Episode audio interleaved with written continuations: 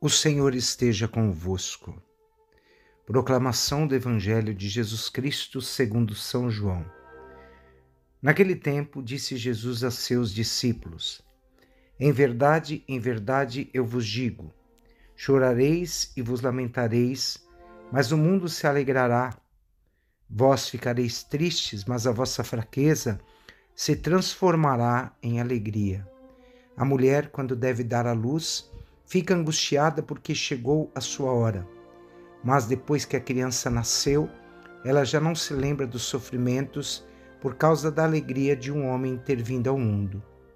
Também vós agora sentis tristeza, mas eu de ver, hei de ver-vos novamente, e o vosso coração se alegrará, e ninguém vos poderá tirar vossa alegria. Naquele dia não me perguntareis mais nada palavra da salvação. Meus irmãos e minhas irmãs, quem acredita em Deus, o seu sofrimento será sempre transformado em alegria. Hoje nós estamos diante do discurso de despedida de Jesus a seus discípulos. Os discípulos ficarão tristes por causa dessa ausência física do Senhor, mas Jesus afirma, como ele colocou na imagem, que a tristeza dos discípulos é apenas uma passagem. E vai falar usando a imagem que a mulher, quando deve dar à luz, fica angustiada porque chegou a sua hora, mas depois que a criança nasce, ela se alegra e ela esquece até de todos os seus sofrimentos. Ao narrar para nós esse evangelho, Jesus está querendo colocar em nosso coração uma firme esperança de que os sofrimentos do tempo presente não podem se comparar à glória que estará reservada a cada um de nós.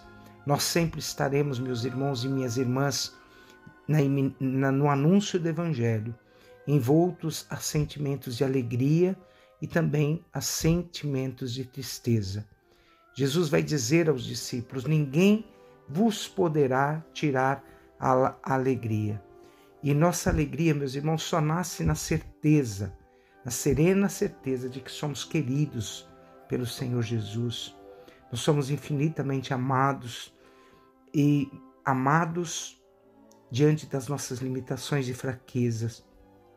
Deus é a alegria da nossa vida e a nossa alegria está em saber que a nossa vida tem sentido e a nossa vida tem futuro.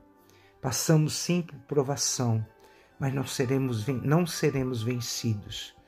Que hoje, diante dos sofrimentos do tempo presente, você coloque a glória de Deus acima dos teus sofrimentos. Que as tuas dores, por causa da palavra e da vivência da palavra, venham como uma colheita abundante diante de tudo aquilo que Deus quer realizar em seu coração. Que o Senhor Jesus hoje seja presente profundo na tua vida e que você encontre neste Evangelho, diante das dores e os sofrimentos, a alegria de saber que após qualquer noite escura, nós nunca veremos o sol impedido de nascer. Ninguém vos poderá tirar a vossa alegria. Por isso, meus irmãos, devemos nos inspirar nesse, nesse amor de Deus. Quando nós vemos o sofrimento do mundo, corremos o risco de desistir.